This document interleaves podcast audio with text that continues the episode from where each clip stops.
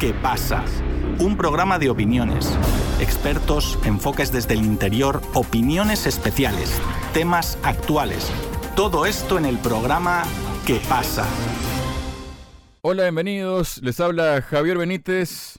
El presidente de Ucrania, Volodymyr Zelensky, cada vez lo tiene más complicado, no solo para encontrar más apoyo, sino definitivamente para que lo sigan apoyando, enviándole armas, y así ha quedado constatado en esta gira que emprendió por Estados Unidos con la excusa de la 78 Asamblea General de Naciones Unidas. Y para hablar sobre ello estoy junto al director del Instituto Español de Geopolítica, Juan Aguilar. Juan, bienvenido a Radio Sputnik. ¿Cómo estás? Muy buenas, muy buenas. Un placer como siempre. Muchísimas gracias, Juan. El placer es nuestro. Y bueno, hay cosas que dejaron imágenes, ¿no? Sobre todo aquella famosa frase, ¿no? Una imagen vale más que mil palabras, ¿no? Y hay imágenes que han dejado claras muchas cosas, ¿no? Y ya me imagino que tú la mencionarás cuando comiences con el análisis, Juan, pero bueno, tenemos una publicación, por ejemplo, ¿no? Del Wall Street Journal, que se titula Zelensky busca persuadir a Occidente más escéptico de que vale la pena ayudar a la guerra en Ucrania. Y en un fragmento, en un segmento, dice, en una reunión posterior con periodistas estadounidenses, porque ya se había reunido con el presidente Joe Biden y luego de eso tuvo una reunión con periodistas estadounidenses, dijo que Ucrania continuaría la contraofensiva durante el invierno porque una pausa solo le daría tiempo al presidente ruso Vladimir Putin para reconstruir el ejército del país y fortalecer las posiciones dentro de Ucrania. Zelensky dijo que las fuerzas ucranianas seguirán luchando por Bakhmut que tenían un plan para desocupar otras dos ciudades que se va a nombrar. Dijo, sé lo que quiere Putin, lo sé. Realmente perdió gente, ejército profesional, perdió, están muertos. Pero encajan estas palabras con la cara que se le ve a Zelensky cuando salió de esas famosas reuniones que tuvo de forma personal con algunos congresistas, ya que no le permitieron dirigirse al Congreso, Juan? Hombre, yo no sé, yo desde luego si fuera el Estado Mayor ruso le diría a Zelensky que sí, que siga avanzando y que siga intentando asaltar Bamut y que siga intentando asaltar en el sur. Si él cree que va ganando, pues nada, como he repetido en varias ocasiones, vamos de victoria en victoria hasta la derrota final. Estos días ha habido muchas señales, muchas señales, y cualquiera que esté siguiendo todo el proceso de la operación militar y toda la cuestión de la guerra y sepa leer sepa leer entre líneas, sepa mm, leer las imágenes que se ven, sepa leer los gestos. Imágenes como, por ejemplo, y perdona la interrupción, Juan, imágenes, por ejemplo, de un Zelensky hablando y el Zelensky mismo escuchándose a sí mismo, ¿no? Ahí en la asamblea. De la ONU. Sí, esas son las imágenes de la televisión ucraniana, pero eso ya, eso entramos en la ya en el esperpento, ¿no? Evidentemente había muy poca gente escuchando a Zelensky en Naciones Unidas. Todo el mundo empieza a percibir, como comentaba fuera de antena, empieza a percibir que el pelo le huele a quemado y nadie se arrima a un futuro perdedor. Esta es una realidad muy, muy dramática, pero es así. Y hablaba de señales. ¿eh? Vamos a ver. Primero vamos a partir de un hecho fundamental para poder entender. Hay un sector de las potencias occidentales que quiere continuar la guerra como sea. Y hay otro sector de esas élites occidentales que piensan que la guerra está perdida y que lo que hay que intentar es buscar una salida que congele el conflicto, que dé respiro, y ya veremos en el futuro, sobre todo porque se avecinan periodos electorales en Estados Unidos, pero también teóricamente lo tiene que haber en Ucrania, lo va a haber en Polonia, también en la Federación Rusa. Algunos piensan que lo más adecuado en estos momentos donde realmente la OTAN tiene una situación de asfixia eh, armamentística y demás, eh, sería congelar el conflicto. El choque entre estos dos bloques de intereses es lo que marca un poco la noticia que se están viendo, ¿no? Es decir, uno de estos bloques hay parte de la élite norteamericana junto con el Reino Unido, los Bálticos y Polonia, Polonia hasta ahora, ahora veremos qué pasa. Y por otra parte está otra parte de las élites norteamericanas, y posiblemente Francia y Alemania, que son las más perjudicadas, se ven las más perjudicadas en cómo se ha ido desarrollando todo el proceso. Señales de estas señales, bueno, pues hemos visto lo que ha sido la Asamblea de las Naciones Unidas, la Asamblea General, ¿no? Hay que decir, hay que decir, y esto no es culpa de Zelensky, es que la Asamblea ha sido un auténtico patio de monipodio, ¿eh? es decir, una cosa realmente grotesca. Cuando algunos jefes de Estado han ido a dar sus discursos, la gente se ha levantado, se ha ido, siguiendo directrices lógicamente norteamericanas, ¿no? Cuando hablaba Petro o cuando hablaba Lula, Luego hay señales, por ejemplo, fue más seguido el discurso del presidente iraní Raisi que el del propio Biden. Biden soltando una cantidad de entecateces, de tonterías, es decir, de un plan belicista que no nos cree nadie. Claro, todo esto da un ambiente, una atmósfera que no es muy positiva, ¿no? Y Zelensky se percató, se percató de eso, se percató también de que no iban a permitir hablar en el Congreso de los Estados Unidos, se percató de que la parte republicana ¿eh? empezando por su portavoz, le exigía cuentas del dinero que ya se le ha entregado a Ucrania. Se percató de que Biden lo recibió, pero no hubo ni rueda de prensa conjunta eh, que yo sepa, ¿eh? a menos que se me haya escapado, ni tampoco se cedía a la pretensión de Zelensky de que se le enviaran misiles de largo alcance. Además del dinero que se le promete ahora, es irrisorio al lado de las cantidades ingentes que se le ha enviado hasta ahora, ¿no? Sí, del dinero incluso del armamento. El armamento. que va, que Biden diga que es que en las próximas semanas pues van a empezar a llegar los primeros Abrams, tanques Abrams, vamos a ver, si es que van a ir 31 tanques Abrams, ¿qué van a ir la primera semana? ¿Seis? ¿Pero qué van a hacer con seis tanques? Es que esto todo es un intento de guardar las apariencias, pero a sabiendas de que la situación ha cambiado, ¿no? Por ejemplo, también habría que reseñar cómo el periodista Sigmund Hertz, eh, de nuevo, hace público una información de sus fuentes de inteligencia en la cual en una reunión privada con senadores norteamericanos, Zelensky dijo que o se aumentaba dramáticamente el suministro de armas o la guerra estaba perdida. Eso lo sabe Zelensky. Es que en el fondo, Zelensky no tiene ni idea de estrategia militar, pero su Estado Mayor sí. Entonces le habrán dicho lo que hay y él lo transmite. Todo esto además se mezcla dentro de las propias contradicciones en el régimen de Zelensky, ¿no? Es decir, ahora quieren encausar a Zaluzny, eh, que ha sido el, heroico militar que, ha mantenido el frente frente a los rusos, ¿no? Es decir, y ahora le quieren causar esta típica lucha de poderes, sobre todo si empieza a olerse que Zelensky puede caer, pues claro, todo ahí ya, es decir, habrá intereses de quién va a ser el sustituto y a quién apoya a cada uno de los posibles sustitutos. Todo esto, lógicamente, no ayuda en nada, ni a las operaciones militares, ni ayuda en nada a la moral de las tropas ucranianas, ni tampoco de la propia población ucraniana. Bueno, pues si a esto le añadimos que la propia Alemania ya les dijo a Zelensky en esa pretensión enloquecida de, expulsar a Rusia ah.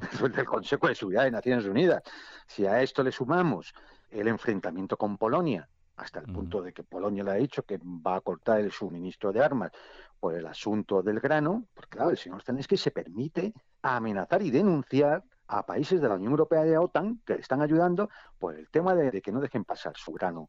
Un grano que pertenece realmente a transnacionales, a empresas privadas, para que no lo dejen pasar hacia la Unión Europea. ¿no? Todo esto al final, si todo esto se pone de forma conjunta, te da un escenario que es muy deprimente para las pretensiones, no ya del régimen de Zelensky, que en el fondo ya sabemos que no pinta nada, sino para las intenciones de la OTAN y del señor Borrell, que son los que más claman por mantener la guerra, de lo que piensa Londres, y parece que lo que está empezando a pesar más y a tener más peso es la élite norteamericana que es consciente de la situación y que sabe que viene, va a empezar un año con proceso electoral y que así no se puede llegar. Se puede intentar conquistar el conflicto o intentar incluso que la guerra se extienda a baja intensidad hasta después de las elecciones.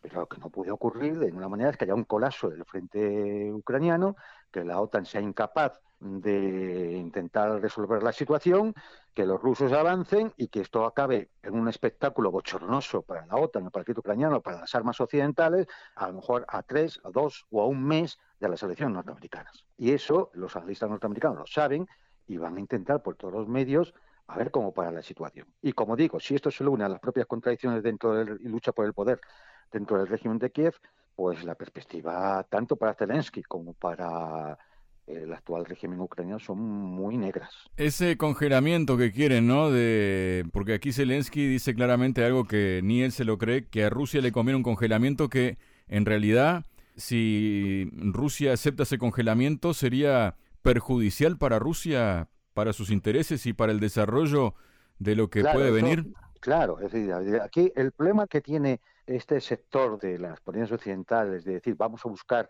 un congelamiento del conflicto, una especie de armisticio, acuerdo de paz, un alto el fuego, no sé, la fórmula que se les ocurra, el problema que tiene es que para llegar a eso hacen falta dos en la mesa. Claro, ¿qué le van a ofrecer a Rusia que sea tan importante como para convencer al gobierno ruso de que, bueno, con esto ganamos? Pues le tienen que ofrecer mucho. Entonces, claro, eso es muy difícil de vender. El gobierno ruso no le van a convencer simplemente con un alto el fuego no le van a convencer simplemente con que le digan, bueno, se congela la entrada de Ucrania en la OTAN. No, no, no podemos, te puedes fiar. Es decir, ya es, mucha la experiencia que hay de cómo engañan, mienten. Es que incluso ni con papeles firmados se puede, ni siquiera con papeles firmados. No, no, ni con papeles firmados, no. Tendría que ser hecho sobre el terreno. Tendrían que ser. Hasta acá llega mi frontera. Claro, es decir, eh, zonas desmilitarizadas, reconocimiento de las regiones que han pasado a formar parte de la Federación Rusia, la liberación de los territorios, aunque no son muchos, que todavía en, la, en Donetsk, en Zaporozhia y en Gerson están en poder de ucraniano, tendrían que, tendrían que cederlos. Para convencer a Rusia tienen que ser cosas así, de claro, tendría que ser cosas de envergadura, para decir, bueno, pues parece que no les queda más remedio, se han convencido que esto tiene que ser así, si no, es muy difícil, es muy difícil llegar a un congelamiento ¿eh? y más en un momento donde el ejército ucraniano puede llegar a un punto de colapso en semanas o meses. Entonces, ¿qué sentido tendría Rusia de sentarse a negociar algo que no le conviene? Es que no eh, está fuera de lugar. Otra cosa es la propaganda y que suelen soltar personajes de muy poca credibilidad. Llámense Borrell, Stoltenberg, Ursula von der Leyen, cosas así, ¿no? Porque no, a ver, es que es muy triste, pero estos señores han estado diciendo sandeces desde hace meses. Es decir, ahora en estos días también se cumplía un año del famoso discurso de Ursula von der Leyen en el que decía que, claro, que el elector ruso estaba tirando de los chips de la lavadora, la tostadora y la, batidora mm. para hacer misiles, ¿no? Entonces, bueno, un año después, esta señora no se le cae la cara de vergüenza, ¿no? Bueno, ha llegado incluso a soltar cosas mucho más graves, como hablar del tema de los bombardeos nucleares de Hiroshima y Nagasaki como si lo hubieran hecho los rusos, es decir, en una frase muy desafortunada. Entonces, estos personajes realmente pintan poco y solo sirven para, para servir de caja de resonancia de la propaganda y nada más. Entonces, lo importante aquí que es que están pensando los analistas norteamericanos cercanos a la Casa Blanca y del Pentágono que esto sí que es la realidad de las cosas. Y estos son los que en un momento determinado le pueden decir a Biden, le pueden decir a, Bruselas y le pueden decir, mira, por aquí ya no se puede ir porque es que la situación es que va peor. Es que al revés de lo que dice Zelensky, es que no, es que va peor. Es que cada semana que pasa, las fuerzas ucranianas tienen menos hombres, tienen menos material, la OTAN tiene menos capacidad de enviar material, económicamente esto ya empieza a ser un agujero que ni siquiera si pudieran utilizar los 300.000 millones de dólares robados a la Federación de Rusia, ni siquiera con eso ya compensarían las pérdidas, porque claro, hay un gasto directo, como es el de armamento o de la ayuda económica, que se acerca a los 200.000 millones, pero también hay gasto indirecto, un gasto indirecto producido por el tema de la subida de precio de la energía, por el tema de la subida de precio de los fertilizantes o del grano, por el tema de la subida de precio de otros materiales, ahora del gasoil y la gasolina, los productos refinados del petróleo, etcétera, etcétera. Es decir, es que si sumamos los costes directos e indirectos, es que ya no compensan ni con el dinero robado. Es decir, cada mes que pase, la situación será peor,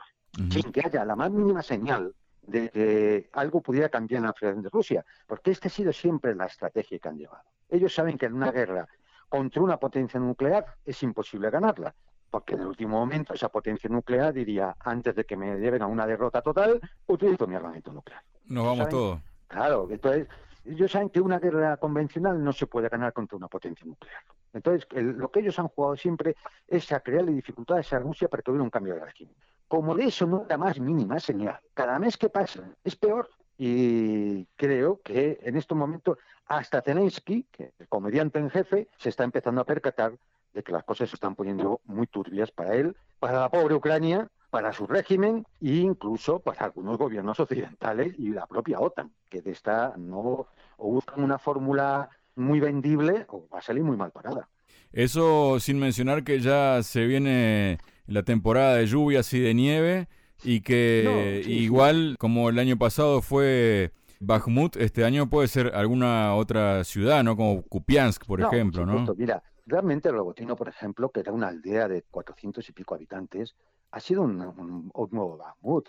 Ahí se han estrellado brigadas y brigadas y brigadas formadas, entrenadas y armadas por la OTAN durante meses.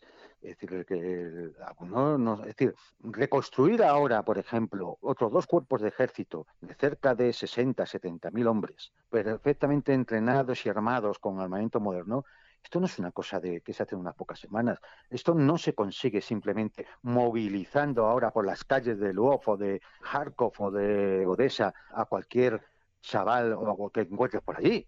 Esto es un proceso, primero, es un proceso de, entrenamiento, de armar, municionar y una logística tremenda. Y experiencia sobre el terreno, ¿no? Claro, claro, claro. Es decir, teniendo en cuenta que cada vez tienen menos veteranos, menos gente formada, menos oficiales. Entonces, todo esto, cuando se pone en el plan de campaña, son aspectos muy, muy, muy negativos. Vamos, no sé, a lo mejor piensan que congelándola el conflicto, pues dentro de ocho meses, otra vez en el verano, habría posibilidad de volver a intentar lanzar otra ofensiva. Pero claro, esto tiene muy pocos visos de ser real. Entonces, yo eh, en el último, por ejemplo, un detalle, ¿no? En el último paquete de armamento que Alemania proporciona a Ucrania, va 3.500 proyectiles de 155 milímetros. Vamos a ver, 3.500 proyectiles no da ni para un día. Al ritmo que se, de, de la intensidad que tiene el bélica, la intensidad que tienen las batallas, no da ni para día. Si se están lanzando diariamente entre 10 y 20 mil proyectiles de artillería, ¿dónde vamos con eso? Los tanques que va a mandar Suecia, 10, no cubren ni las pérdidas del último mes. 10 Abrams, 20 Abrams, 30 Abrams, no cubre las pérdidas de un mes. Así es que yo creo que todo esto es mucho eh, que sale a los medios de comunicación, las fuerzas mediáticas occidentales, siguiendo las consignas del CETCOM de la OTAN, lo sueltan, lo sueltan, lo sueltan, da la sensación como que todo va conforme a lo previsto, ¿eh? siempre va conforme a lo previsto. ¿eh? Aquí siempre todo va conforme a lo previsto, pero la realidad por debajo es otra. Y quien quiera, quien pueda y sepa y quiera leer realmente esa realidad, hay fuentes y hay forma de interconectar unos datos con otros y para tener una idea del panorama completo y el panorama completo no vamos, no se reconoce en nada en lo que la propaganda diaria suelta. Y esto no es que, lo sepan solamente los gobiernos occidentales, la OTAN, lo sabe también Zelensky. Y de ahí esos rostros, esas caras y realmente, pero no solo de él, ¿eh? de todos los que le acompañaban. Entonces da una sensación muy mala. Por primera vez empieza a dar sensación de derrota de verdad. Pero no de derrota militar, que esa siempre ha sido pues en fin, pues, después de, ciento, de, más de 100 días de ofensiva y resulta que hemos, eh, avanzado aquí 10 kilómetros, es decir, no, nos queda todavía más del doble para llegar a Tormac, más del triple para llegar a Militopol y ya no te digo nada para llegar a Malatov. Oye, la ofensiva ha sido un fracaso, ya está, reconócelo ya, deja que muera gente. Mira, militarmente no sé qué podrás hacer, a lo mejor atrincherarte, pasar a la defensiva, no lo sé, pero desde luego no sigas por un camino y ha visto que es un desastre. Pero ¿qué van, dice Zelensky, va a continuar el invierno? ¿Qué va a continuar? Que si casi no ha empezado. ¿Pero qué va a continuar? no sé, o sea, ¿qué, pretende? Son la butaz propia de un actor de televisión, ¿no? De la realidad. Y entonces, pues, pues sirve para lo que sirve, ¿no? Para que los ingenuos y los que simplemente se tragan las noticias que salen por los medios generalistas, pues piensen que las cosas son de otra forma a como realmente son. Muchas gracias, Juan. Venga, un abrazote, hasta luego.